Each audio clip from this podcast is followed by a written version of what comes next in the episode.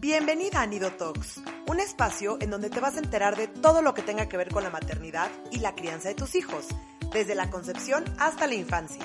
Y como ningún niño viene con instrucciones, invito a los mejores especialistas para resolver tus dudas y ayudarte a ser la mejor versión en el papel más retador e importante de tu vida, el de ser mamá. Soy Michelle Asís y estoy feliz de acompañarte. Hola y bienvenidas otra vez a otro episodio de Nido Talks. Hoy tengo un tema que se me hace que es padrísimo. Desde que escuché que mi querida invitada lo estaba eh, dando en un webinar, dije, no, yo la tengo que tener en el podcast eh, hablando de este tema. Me parece que es un tema importantísimo y muchas veces como papás eh, no sabemos específicamente cómo hacerle. Y, esta, y este episodio está padrísimo porque viene como una guía muy detallada de los errores más comunes en la paternidad. Entonces tengo de invitada a Katy Bermea. Katy, les voy a platicar, es licenciada en psicología educativa, tiene una maestría en ciencias de la familia y tiene otra maestría en neuropsicología educativa. Y aparte cuenta con certificaciones en disciplina positiva, en el Circle of Security Parenting y en el método Gottman.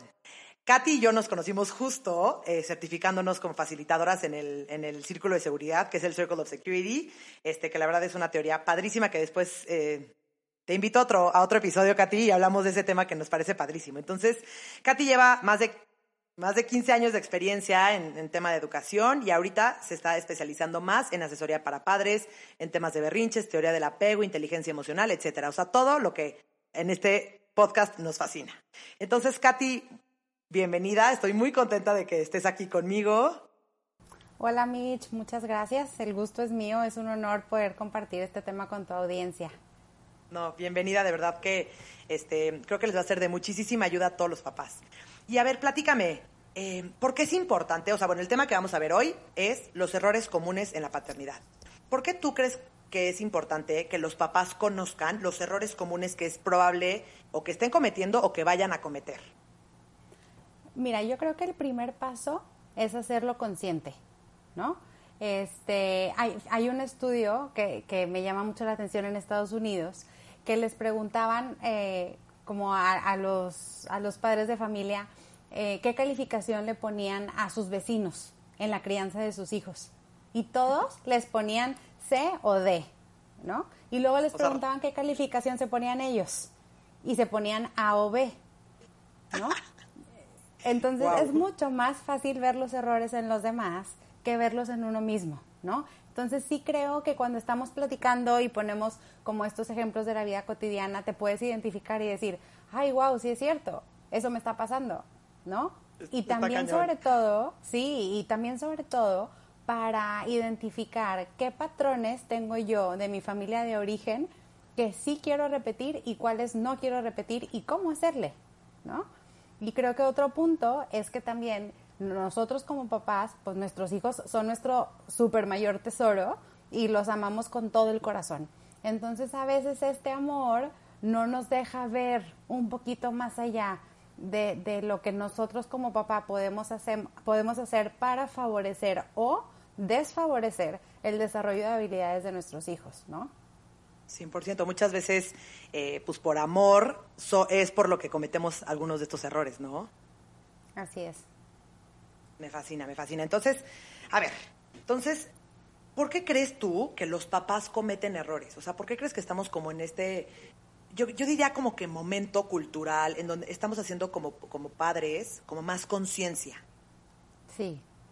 mira, yo creo que también algo que está influyendo muchísimo es la información hay exceso de información por todos lados y hay mil teorías de todo en la alimentación, si el bliss, si el baby led winning, si las papillas, si no sé qué. Entonces, ¿para dónde volteo y a quién le hago caso? ¿No? Entonces a veces digo, bueno, esto me funciona un poquito mejor. Luego no siempre no me funcionó, entonces mejor esto. Y hay como una inconsistencia. Entonces, este, sí creo que, es importante tener como papás muy claro cuál es nuestro objetivo y luego cuál es el rumbo que quiero tomar para poder lograr mi objetivo. Ok, ok, buenísimo. Entonces, bueno, yo creo que va a ser un gran episodio para todos los papás para decir, a ver, primero hacer conciencia, qué es lo que estoy haciendo y cómo puedo hacerlo diferente y eh, si acaso es un error o no es un error. Entonces, a ver, hay que entrar de fondo en el tema. ¿Cuál tú crees que es el error más común que hacen los padres? ¿O no hay solamente uno y es como una serie de errores? Sí, yo creo que, que no hay solamente uno. Este, porque finalmente todos los, los padres somos diferentes, todas las familias son diferentes, se nos presentan situaciones diferentes. Entonces, y finalmente la historia que trae mamá y la historia que trae papá, si están juntos, pues también vienen de familias diferentes, ¿no? Entonces, este, sí creo que no hay solo uno, pero sí te puedo decir que hoy por hoy el que vemos un poco más común es la sobreprotección. Y que dentro de la protección, de, de esa sobreprotección, hay como otros cuatro errores que pudiéramos como desglosar dentro de esa sobreprotección. A ver, ¿cuáles serían esos? Mira, el primero es que no los dejamos batallar ni poquito. Entonces ellos no tienen que esforzarse para lograr algo, ¿no? Está como esta creencia de, que no hagas sufrir a, los niños porque se trauman. Y entonces nosotros nos sentimos mejores papás cuando los protegemos de, algo y que ellos no tienen que eh, batallar para, enfrentarse ante una situación, ¿no? Entonces, y también eh, no los dejamos equivocarse ni fracasar. Entonces les damos como un mensaje de que el mundo es perfecto, ¿no? Porque, porque no están... Sí, exacto. Entonces, eh, no, aquí la desventaja es que ellos pues no aprenden a lidiar con el fracaso, no se empieza a desarrollar perseverancia, eh, no hay motivación para querer lograr eh, un éxito. Entonces, este, esta, me encanta hacer la analogía de que cuando mandaban a los astronautas hace muchos años, la NASA, eh, allá pues no había peso de la gravedad, ¿no? Entonces, cuando regresaban tenían atrofia muscular, porque allá moverse era demasiado fácil. Entonces, la NASA tuvo que invertir en unos trajes carísimos para que mientras ellos estén en su misión sin gravedad, hagan como que están levantando pesas, como que están en bicicleta y como que están caminando con la gravedad, ¿no? Para que puedan seguir trabajando los músculos. Entonces, el, quitar todas estas eh, situaciones con las que se enfrenta tu hijo es tal cual como mandarlo en un cohete acolchonado en donde no está desarrollando sus músculos para enfrentarse a lo que viene después en su vida futura. ¿No? Entonces, sí, Sí, o sea, viene como de toda esta parte en donde, no, pues quiero hacer las cosas diferente, este, no sé, yo sufrí por esto y por esto, no me gustaría que mis hijos sufrieran y pues obvio tenemos ganas de meterlos en una burbuja, que no les pase nada, pero lo que no, o a veces nos cuesta trabajo como entender es que eh, al empezarse a enfrentar a los mini problemas cuando son chiquitos, empiezan a agarrar resiliencia, herramientas y ya de más grandes los problemas los van a poder enfrentar como de una mejor manera. Claro, y la tolerancia a la frustración, ¿no? Que también ya es muy famosa, ¿no? Entonces, y luego aparte, por si esto fuera poco, también em, nosotros hacemos a veces las cosas por ellos, ¿no? Entonces, aunque tenemos la mejor intención y les queremos ayudar, eh, ellos no aprenden a hacer las cosas por ellos mismos, ¿no? Entonces, eh, se te olvidó la tarea, yo la pido en el chat de las mamás por WhatsApp. Se te quedó la mochila en la casa, voy por ella y yo te la llevo a la escuela entonces, eh, o eh, rompiste algo, bueno, pasa nada, yo compro otro mañana. ¿No? Entonces, no los hacemos eh, responsables ni asumen las consecuencias de sus actos. Y entonces, no podemos pretender que va a llegar una hada madrina cuando tengan 18 años y con una varita mágica les vaya a decir, ¡tin! Ya eres responsable. ¿No? es una habilidad que se tiene que estar desarrollando a lo largo de toda la vida. Entonces ahí lo ideal es que cuando nuestros hijos estén enfrentando una dificultad, hay que acompañarlos. Claro, no los vamos a dejar solos. Los acompañamos, los escuchamos, los consolamos, podemos eh, hacerles preguntas para ayudarles a ver las cosas de una manera diferente y, y, ayudarles a encontrar una solución, ¿no? Claro, para eso estamos, no los vamos a dejar solos, eh, pero sí nada más funcionar más como facilitadores, ¿no? Que en lugar de, querer ser el superhéroe, este, y, resolverles todo, ¿no? Y el último punto dentro de aquí de la sobreprotección sería que tampoco los dejamos que se sientan ni un poquito incómodos, ¿no? ¿Que, ¿Por qué? Porque se están quejando que tienen calor, que tienen sed, que tienen hambre y entonces en un momento queremos luego luego satisfacer todas sus necesidades porque tal vez también a nosotros como papás eh, nos desespera un poco el estar escuchando las quejas de los hijos, ¿no? Entonces yo siempre pongo este ejemplo de, de, cuando es verano y pasas por tus hijos a la escuela y se suben al coche y es, mamá, tengo sed. Entonces, lo más fácil es pararte en la primer tienda de la esquina y comprar un bote de agua. Eso es lo más fácil, ¿no? Pero es momento de decir, pues en el coche no hay agua, hay que esperar a llegar a la casa. Por supuesto, si estás a 10 minutos y tu hijo no está enfermo ni deshidratado, y etcétera, ¿no? pero es como un momento de, poder empezar a incrementar esa tolerancia y esa eh, espera, ¿no? De, pues aquí no hay agua, no hay nada que yo pueda hacer. Eh, cuando lleguemos a la casa, con mucho gusto te puedes tomar todos los vasos de agua que tú necesites, ¿no? Entonces, probablemente yo como mamá voy a tener que tener muchísima paciencia para aguantar todos los 15 minutos del camino a casa, escuchando a mi hijo decir es que tengo sed. 100%, pero a ver, ¿cuál sería una consecuencia positiva de tú al, esperarte hasta que lleguen a la casa y, no en ese, y, permitirlo a él que, viva su incomodidad?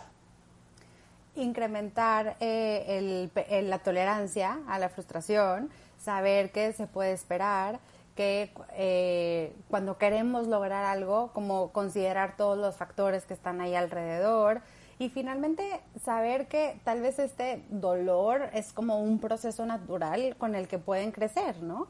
Y, que lo pueden aprender a manejar, ¿no? Su propia frustración. Y, como mamá puedes empatizar y le puedes decir, eh, yo, yo también tengo calor y yo también tengo sed, entiendo perfecto cómo te sientes. Eh, vamos, eh, podemos encontrar un plan para que mañana que venga por ti este, te pongo un termo de agua más grande y si no te lo acabas durante la mañana, te lo puedes tomar cuando te subas al coche. 100%. Y también les estamos enseñando cómo a postergar la gratificación, ¿no? Exacto. ¿No? Que puedan llegar y después... Sí, sí, me fascina. Y de verdad yo creo que uno de los problemas que estamos teniendo hoy en día es que estamos viviendo en un mundo bastante desechable. Estamos viviendo en un mundo en donde estamos, eh, ¿no? Todo se nos da, eh, todo es desechable, todo, ¿no? Y siento que eso está pasando mucho la cultura del microondas, ¿no? En 30 segundos o menos ya quieres tenerlo todo. Ay, no, qué risa. Pensé que iba a decir del microondas, que yo, yo siempre doy esta analogía. O sea, en la época de nuestras abuelas había una persona que te, que te, que te arreglaba el microondas. ahorita te sale muchísimo más, ya, ¿quién te lo arregla? Y ahora te sale muchísimo más caro arreglar el microondas que comprar uno nuevo. Sí, sí, sí, sí y entonces, bueno, algo, algo que también nos ayuda a, este, este tema como de la responsabilidad es em, darles actividades para que ellos cooperen en casa. Entonces, eh, hay un millón de tablas, la Montessori y muchas otras en Google, que si ponemos como eh, qué actividades o qué, qué haceres del hogar puede tener mi hijo si tiene X edad, hay muchas sugerencias eh, la mayoría de las tablas empiezan a los dos años. Yo he visto algunas que empiezan desde los 18 meses. Tú me puedes decir, ay, Katy, ¿cómo? A los 18 meses eso no es un bebé, ¿qué responsabilidad va a tener? Pues yo sí te puedo decir que el mío perfecto va y tira su pañal a la basura. Y lo, lo, mejor es verle después su cara de satisfacción. Entonces, y, y, pensar, ¿no? Si esto estoy logrando ahorita y si esto puedo hacer, imagínate todo lo demás que voy a poder lograr, ¿no? Eh, o, recoger su plato y llevarlo al, a donde están los platos sucios después de comer. Cosas así de simples. Su ropa sucia, ponerlas en el cesto de la lavandería. Exactamente, o sea, son cosas que pueden hacer perfecto, que no tenemos por qué hacerlo por ellos y luego ya van incrementando, ¿no? Ya cuando están un poquito más grandes, a los 7, 8 años, eh, darle de comer a la mascota. Entonces, ya ahora sí tú sabes que si tú no le das, el pobre perrito va a tener mucha hambre. Y esa es tu responsabilidad, ¿no? Claro, claro. Oye, bueno, a ver, una duda. Ya vimos como las consecuencias positivas de, esta parte de, de, no sobreprotegerlo. Ahora, ¿cuáles son las consecuencias un poquito negativas? ¿Qué pasa cuando nosotros sobreprotegemos a nuestros hijos? bueno, el, el, primer punto sería que les, les hacemos una falsa expectativa del mundo. Entonces ellos están, así como tú bien decías, en una burbuja y eh, no se están enfrentando a ningún tipo de adversidad. ¿Y qué va a pasar? Cuando ellos van creciendo y empiezan a, a enfrentarse a este tipo de problemas, no tienen las habilidades para poderlo resolver. ¿no? Eso sería como lo más importante. Y también otro punto importante que creo es que eh, el hacer las cosas por ellos es darles un mensaje inconsciente de decir, tú no eres capaz. Entonces, como tú eres un inútil, yo lo tengo que hacer por ti.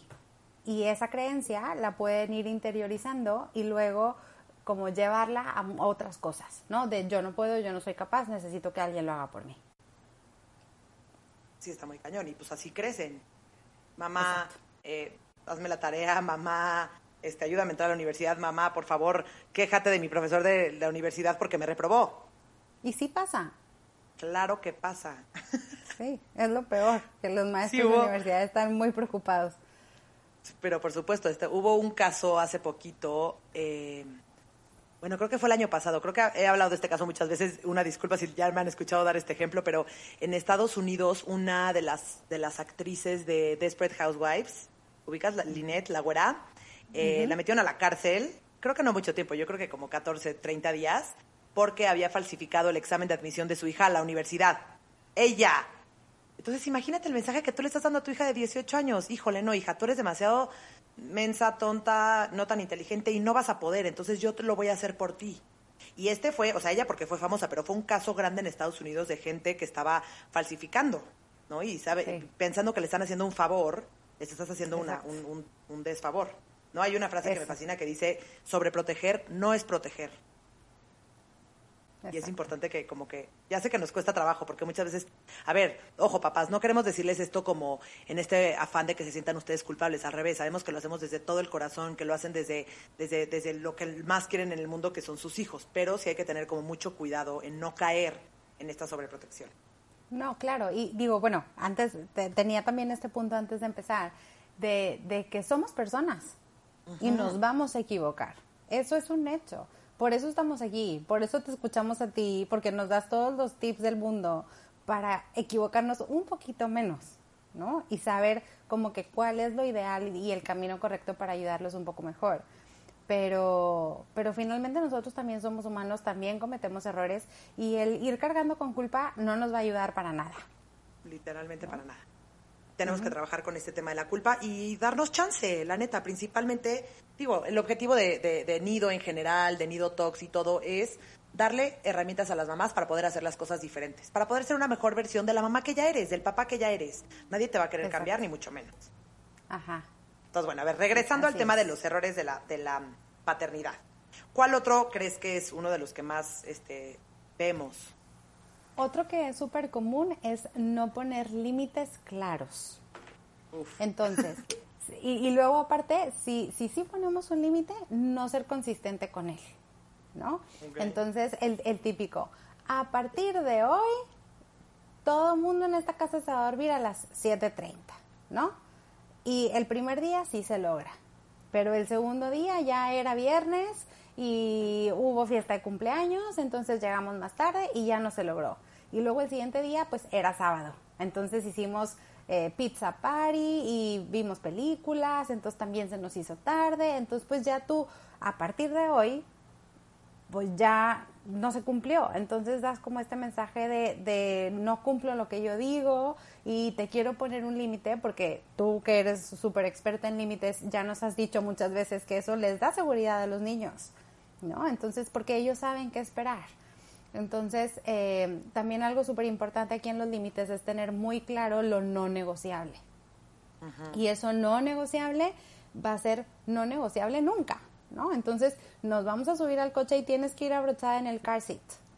Entonces yo o sea, también siempre pongo este ejemplo, que mis papás viven muy cerca de mi casa y un, domingo, cuando antes de que estuviéramos en cuarentena, ya me estaba hablando mi mamá que ya se estaba enfriando la comida y que ya era tarde, entonces me dice mi esposo, no abroches a la niña, vete con ella atrás y no pasa nada, vamos muy cerquita.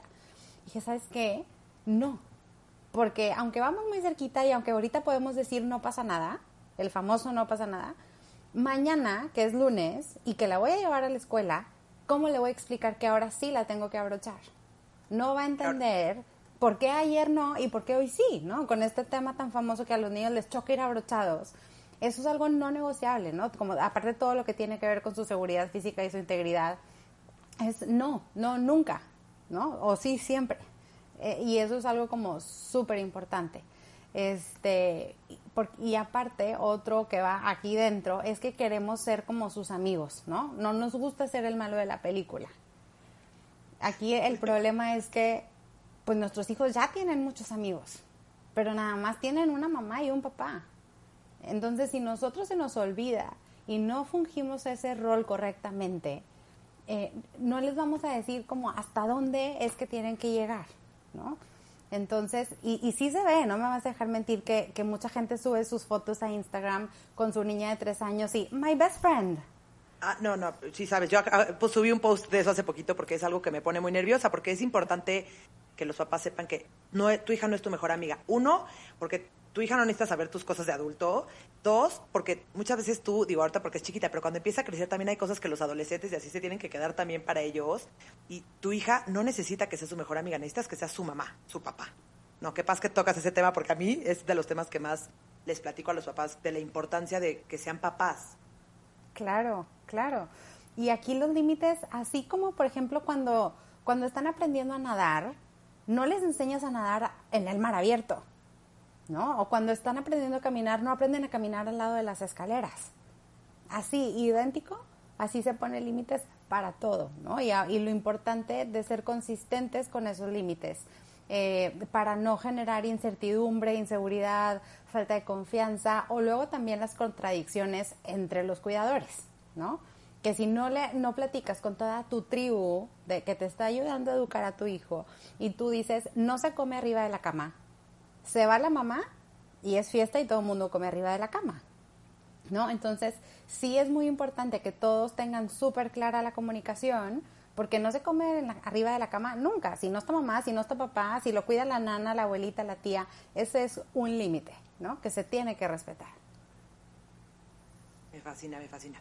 Oye, eh, sé que también dentro de los errores también que comentas es esta parte como de, de elogiarlos, alabarlos. Sí.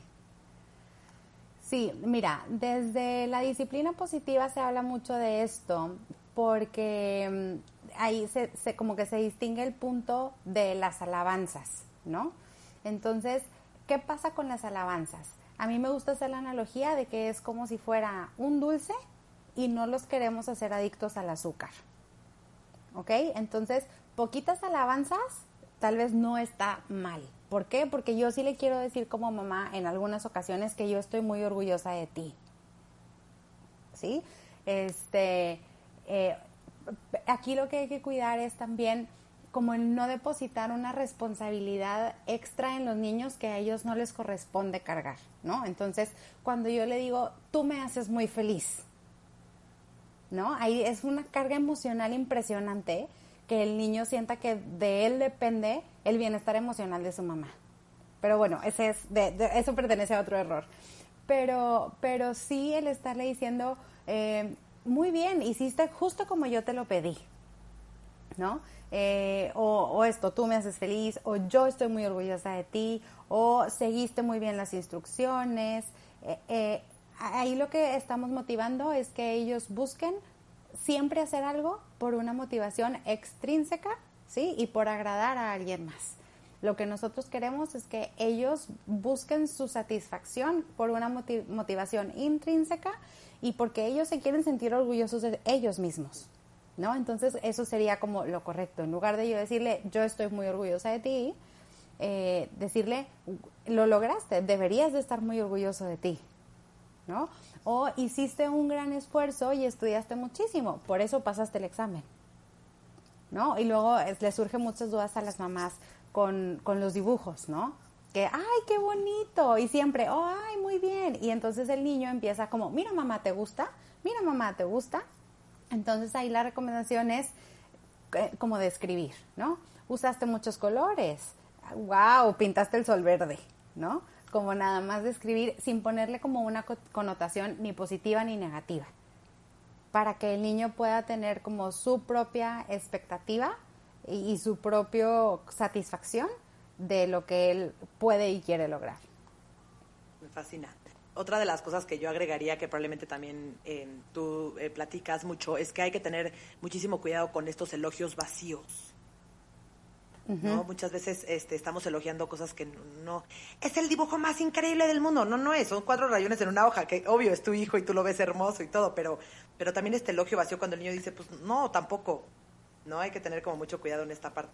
Claro, claro. Y de hecho, ese va relacionado con otro error. Ah, porque, ya me estoy adelantando. no, no, no, está perfecto. Eh, ahí yo lo que, lo que también quiero agregar es que luego también elogiamos cosas que ni siquiera dependen de ellos, ¿no? Como el color de tus ojos es el más maravilloso del mundo, ¿no? Y, y el niño no ha hecho absolutamente nada para tener el color de ojos que tiene. Así le tocó, ¿no?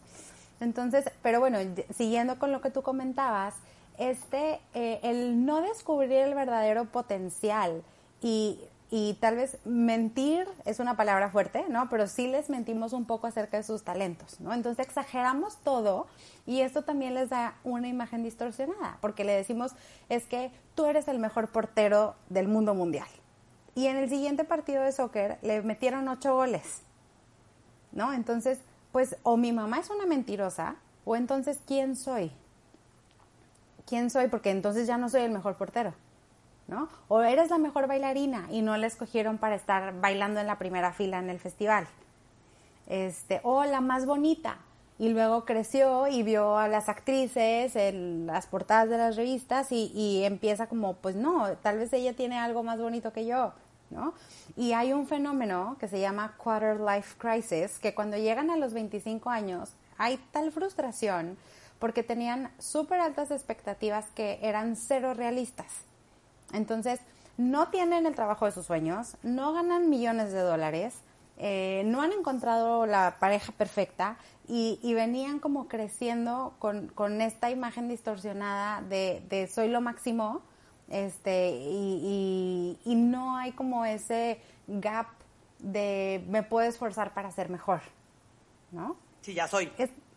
Exacto, porque digo, te, digo, entiendo que tal vez como mamá sí es la, la niña más bonita para ti, ¿no? A tus ojos no hay ninguna niña más hermosa que tu hija, claro. Aquí la situación es que, que darles ese mensaje sí a ellos les causa muchísima confusión. Sí, sí, sí, está cañón.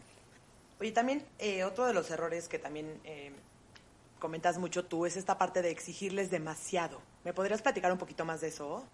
Sí, claro. Em, tenemos también como la tendencia, que esto también podría estar ligado a cuando luego nos proyectamos, ¿no? Nosotros, de que si yo este, me gradué con honores y tuve 99.9 de promedio en la universidad, tengo muy altas expectativas de mi hijo, ¿no? Entonces, soy, no, no tolero un 8.8 de calificación, aunque no es una calificación mala, ¿no? Este, eh, las constantes comparaciones de, es que tu hermano eh, ya lo logró, entonces tú también lo tienes que lograr, este, y estar como, como buscando la perfección, tal cual, en lugar de enfocarnos en qué talento sí tiene y para qué es muy bueno, ¿no? Entonces, eh, ah, no, pues te tiene que ir mejor en matemáticas, entonces vas a tomar clases de matemáticas todos los días, dos horas diarias en lugar de ver que es súper bueno para la natación y meterlo a clases de natación. Finalmente, sí también se recomienda la clase de matemáticas porque es una habilidad que tiene que tener y hay que ayudarle a que la, pueda desarrollar. Pero también necesitamos que los niños se sientan eh, exitosos, ¿no? Que se sientan plenos, que sienten que están haciendo las cosas bien para que eso también favorezca su autoestima. Entonces, si es tan bueno en la natación o en el ajedrez, también hay que darle ese espacio, ¿no? Eh, eh, para que él lo pueda desarrollar mejor. Me encanta, me encanta. Está cañón, o sea, ni muy, muy, ni tan, tan, o sea, los papás. o sea, no le loques demasiado, pero entonces tampoco le exijas demasiado, pero entonces sí exígele, pero entonces no tanto. O sea, sí es, sí es como un poquito de balance, ¿no? Sí, sí, sí, sí. Sí, encontrar como el equilibrio. No está fácil. Sí, sí. No se angustien para eso, para eso te tenemos a ti. Ah, y a ti. Oye, Katy, dime una cosa, ¿qué otros errores este, comunes vemos? Mira, algo que también es súper común y que es muy difícil darnos cuenta es el exceso de negatividad. Estamos como antes de que estuviéramos en, cuarentena, que finalmente ahorita estamos grabando en, en, una pandemia, este, que vivimos tan deprisa o tenemos esas altas expectativas de las que estábamos hablando, que cuando no se cumple o no se logra, estamos con, no te subas, ya bájate, eh, no has terminado de comer, eh, ya es hora de bañar, ya es hora de dormir, ya recoge, no te pelees, no pegues, no me hables así. Entonces todo es no, no, no, no, y, caemos en este exceso de negatividad y, y solamente les estamos llamando la atención por los errores, ¿no? Entonces, em, eh, por ejemplo, tú mencionabas que estoy certificada con el método Gottman y Gottman, aunque estudia mucho a las parejas, es como su especialidad, también ha estudiado a los niños y habla mucho de tener esta relación de 5 a 1.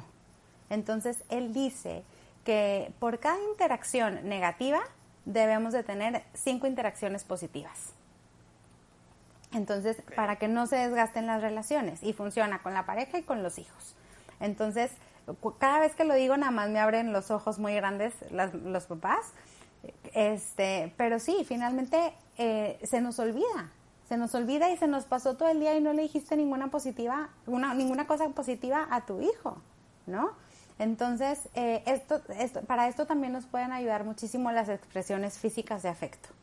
Entonces, el buenos días, muy cariñoso, con beso, con abrazo, este, el ver un ratito tal vez la tele acurrucados, abrazados, eh, jugar cosquillas. Eh, e, estas expresiones físicas también disminuyen un poquito como la tensión de, de este efecto que, que puede provocar la, la, negatividad, ¿no? y, finalmente ser empáticos. Importantísimo. Aparte, eh, acuérdense, papás, que los niños prefieren atención negativa a ninguna atención. Entonces, si ya saben que contigo se relacionan de una forma negativa o con comportamientos que a ti no te gustan, pues lo van a seguir haciendo porque si esa es la única manera en la que se están relacionando contigo, lo van a seguir haciendo. Claro, pero y también siendo empáticos de, a ver, ¿tú cómo te sentirías si a ti en la oficina nada más te están diciendo todo lo que haces mal? Ay no, ya se te hizo tarde otra vez, ay no, no entregaste el proyecto, o no, es que se ve fatal, o no, es que no está siendo suficientemente ordenado, o no, es que vístete mejor, eh, ¿cómo te sentirías? ¿No? Cero motivado, cero ganas de ir a trabajar y cero ganas de estar ahí, qué flojera, ¿no? Entonces, eh, sí se trata de, que, quieran nuestros hijos vivir en nuestra casa y, no salgan huyendo eh, después de estar 24/7 aquí encerrados, de, de ya no quiero volver a verte en mucho tiempo, ¿no? Sí. ¿Qué más, Katy? ¿Algún otro error? Y bueno, hablando de la empatía, creo que también eh, el no validar sus sentimientos es un gran error, ¿no? Eh, esto tampoco es fácil porque nosotros como papás no crecimos con inteligencia emocional, ¿no? Yo no me acuerdo de mi papá sentado al lado de mi hermana diciéndole, eh, te veo llorando, eso significa que estás triste y eso está bien, eh, yo me he sentido también como tú, vamos a ver qué podemos hacer juntos para que te sientas un poquito mejor, ¿no? Entonces, eh, el no validar los sentimientos puede ser por patrones culturales, porque nos gusta decir no pasa nada, ¿no? Se cayó y no pasó nada, este, o, o, se siente triste porque la amiguita le dejó de hablar y tú también le dices no pasa nada, vas a encontrar otra amiguita, pero, pero creo que el primer paso es validar, ¿no? Y lo que tú también siempre, siempre nos platicas de, de darte cuenta, de describir, de validar, de empatizar y que nosotros como papás también tengamos claro que se vale sentirnos vulnerables en frente de nuestros hijos, ¿no? Y, y que ellos vean que también tenemos sentimientos. Entonces, eh, no que, que, nos pase que la mamá está gritando todo el día, avienta los zapatos, cierra la puerta y luego el niño llega y le dice, mami, ¿estás enojada? Y que le diga, no. no, es, no, es como dar ese mensaje contradictorio de estoy viendo que estás gritando, que estás azotando puertas, que estás aventando zapatos y me dices que no estás enojada, entonces, ¿qué te está pasando? No, no estoy entendiendo, ¿no? Entonces vale que tú como mamá puedas decir, ¿sabes qué? Se me terminó la paciencia y en este momento estoy molesta. Entonces necesito un tiempo fuera para mí, ¿no? Voy a irme a tomar un vaso de agua con muchos hielos. Y que puedas pedir perdón. Yo también siempre les incluyo eso a los papás. Sí, sí, sí, 100%, súper importante, ¿no? Que si veo que me equivoqué, pedir perdón. Porque finalmente nosotros somos el, el, modelo a seguir de nuestros hijos. Y si nosotros queremos que ellos aprendan a ver sus sentimientos, nosotros tenemos que ver nuestros sentimientos. Si nosotros queremos que aprendan a pedir perdón, nosotros también tenemos que aprender, aprender a pedir perdón. ¿No? Y, y, en esto del modelo con los hijos, y que me gusta que se ha volteado mucho a ver este, en este tiempo, es el autocuidado, ¿no? Que ese también es otro error. Que nosotros como papás nos dejamos al final, este, y si nos queda tiempo. Entonces, sí es importante que nosotros tengamos muy claro qué necesitamos nosotros como papás, eh, hacernos un espacio en nuestra agenda para poderlo tener, o sea, si necesito hacer ejercicio, me levanto un poco más temprano o me pongo a hacer ejercicio con mis hijos. Si de plano no tengo ayuda o, no hay nadie más en mi casa, eh, yo necesito hacer ejercicio, los pongo a hacer ejercicio conmigo. También nos sirve de, de, actividad familiar, ¿no? O ya que se duerman, encuentro un espacio para hacer ejercicio. Pero yo tengo que saber qué necesito y cómo obtenerlo. Y si no me lo puedo dar yo misma, saber pedir ayuda.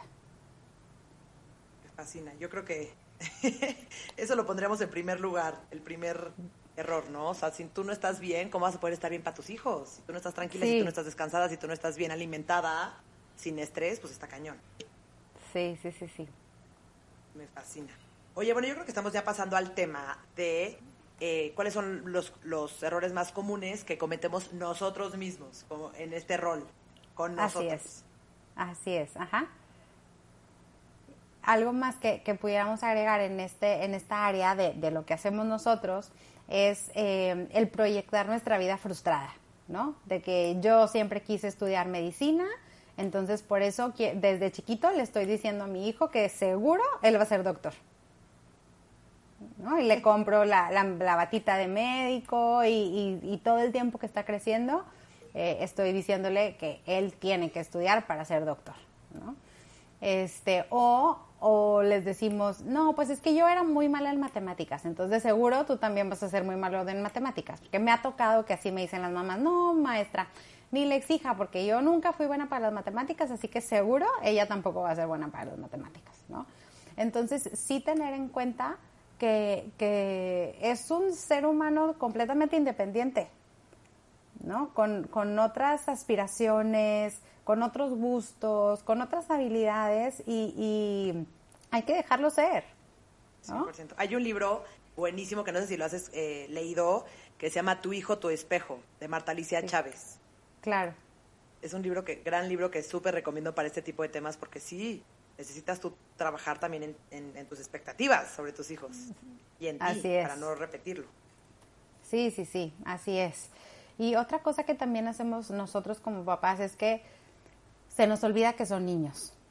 ¿no? Entonces, desde no considerar eh, los, los procesos de maduración de su cerebro, este, hasta quererles como acortar la infancia y hacer, a orillarlos a, a, estas cosas para las que no tienen madurez, ¿no? Que luego están preguntándole a una niña de cuatro años que si tiene novio, ¿no?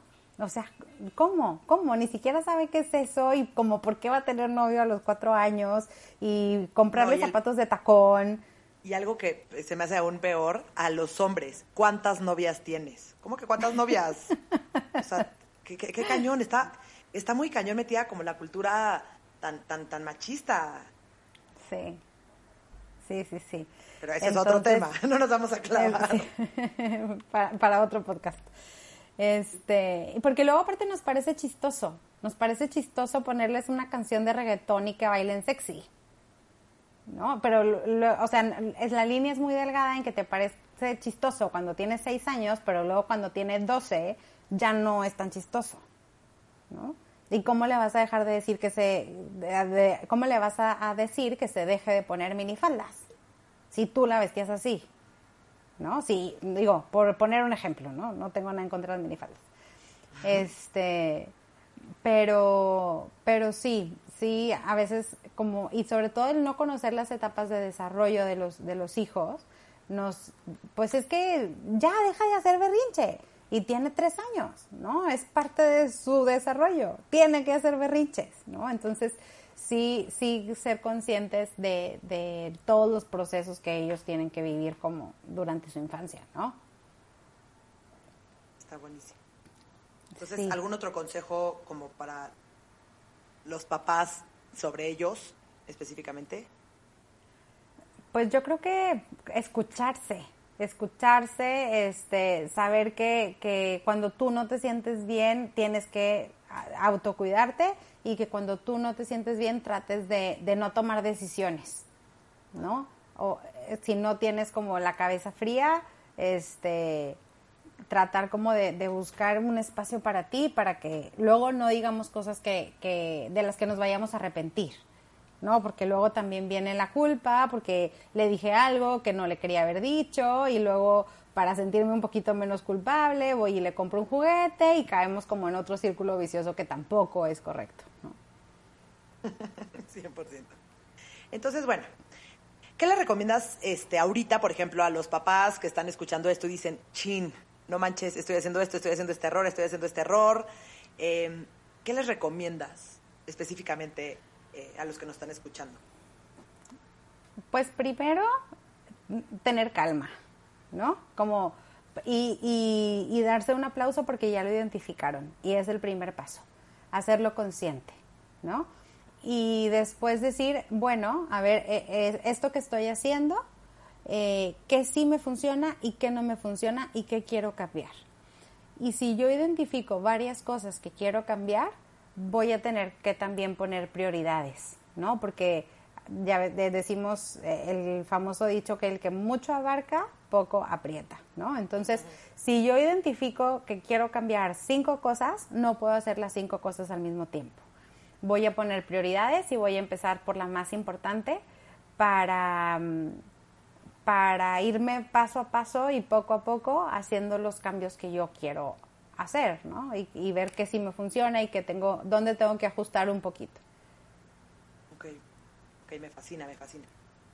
Y como último consejo a los papás que nos están escuchando, así como general. Em, que si tú crees que es necesario, pidas ayuda. ¿no? Que te acerques ya desde la maestra de la escuela hasta una psicóloga profesional, a una especialista en neurodesarrollo, al pediatra. Hay muchísimos especialistas que nos hemos dedicado a estudiar para eso, ¿no? Para poder darte la ayuda que tú necesitas y para poder acompañarte en este camino este, de la paternidad que no es nada fácil. Sí, nada fácil. y los niños que nacen sin instructivo, sin manual. Sí, y que, y que todos los hijos que tenemos son diferentes. Entonces, si tienes más de uno, pues tienes más retos, ¿no? Y que luego lo que a veces te funciona con uno no te funciona con el otro. Y si te funciona, te funcionó dos veces y luego ya cambió la situación, entonces ya no te funcionó y nos tenemos que estar reinventando todo el tiempo. Y yo digo que aparte de ser mamás, somos cocineras, doctoras, psicólogas, payasas, maestras, etcétera, etcétera, ¿verdad? Entonces, pues, también exacto. También tenemos que hacer trucos de magia y tener un as bajo la manga, ser súper creativas para, para poder estar ahí para nuestros hijos, ¿no? Ok, buenísimo. Ok, Katy, entonces ya llegamos a la sección del episodio en donde te voy a hacer algunas preguntas de verdadero y falso. Y tú nada más contéstame verdadero o falso y por qué, ¿no? Órale, va. A ver, uno, ¿es importante conocer la etapa de desarrollo de mi hijo? Sí, totalmente, totalmente. Era lo que platicábamos de, de, que tengo que saber qué es lo que está pasando en su desarrollo para yo poder tener tal vez desde el nivel de exigencia y la comprensión de qué es lo esperado que mi hijo sí puede hacer y qué no puede hacer todavía también. Eh, tengo que hacer todo por mi hijo porque él solo no puede. Totalmente falso. Tenemos que, propiciar como ese espacio para, para, para ver qué sí ya él puede lograr y si ya lo puede lograr, ya es momento de que cuando nosotros queremos hacer algo por él, más que ayudarle, lo estamos entorpeciendo. Muy bien. Tengo que elogiar demasiado a mi hijo para que se crea capaz y crea su autoestima. También falso. Más bien hay que ayudarle a que se dé cuenta de lo que es capaz, ¿no? ¿Sabes qué? No hay que dejar a los niños llorar, ya que es una emoción incómoda. También es falso. Lo, ideal es validar la emoción y, que no pasa nada si es una emoción incómoda. También hay que aprender a vivir todas las emociones incómodas porque se nos van a presentar a lo largo de toda la vida, ¿no? Entonces, eh, saber cómo, cómo, no sé cómo se dice en español, embrace, este, y, aceptar, ¿no? Esta, la emoción ya sea agradable o desagradable, ¿no? Ok, ok, no solo porque sea incómoda hay que, que no, sacarlos de ahí. Exactamente. Ok, hay que dejar que hagan todo lo que quieran. La verdad, son niños y no pasa nada. Totalmente falso. Este, es, los límites son súper importantes y, y, antes de que sea demasiado tarde, es muy bueno que ellos sepan eh, hasta dónde sí pueden llegar y qué es lo que sí pueden hacer y lo que no pueden hacer. Okay. Ay, la verdad es que soy un papá barco para que mis hijos no sufran pues con esta perspectiva, tal vez tú crees que no están sufriendo en este momento, pero lo que no están sufriendo ahorita lo van a sufrir al triple después, ¿no? Entonces también es 100% falso. Okay.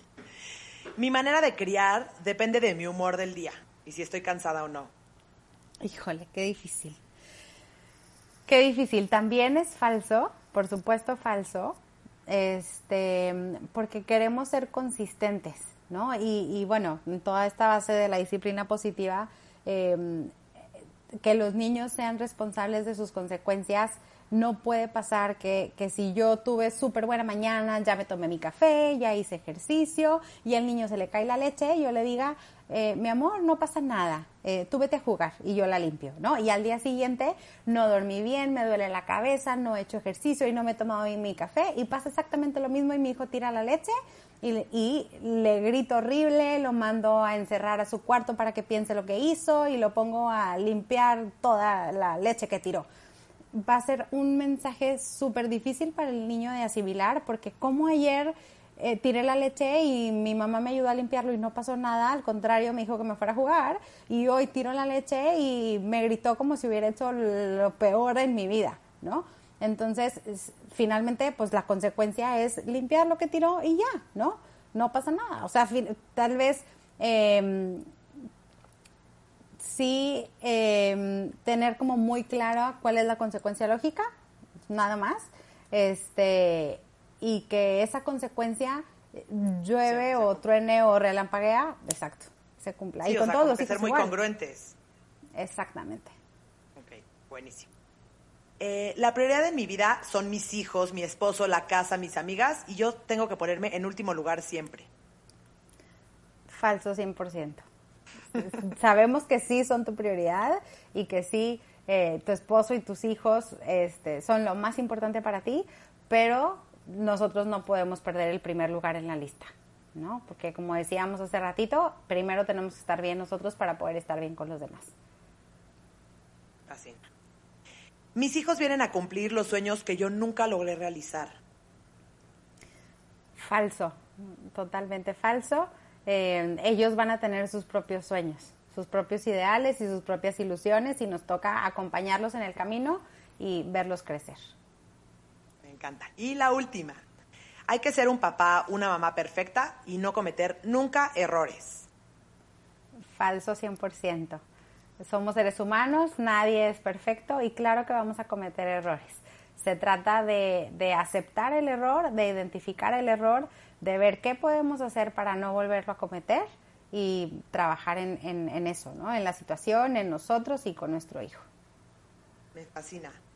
Katy, llegamos al final de nuestro episodio. De verdad que está espectacular todo lo que dices, todo lo que este, nos explicas. Eh, justo, y quiero repetir, repetirlo, papás.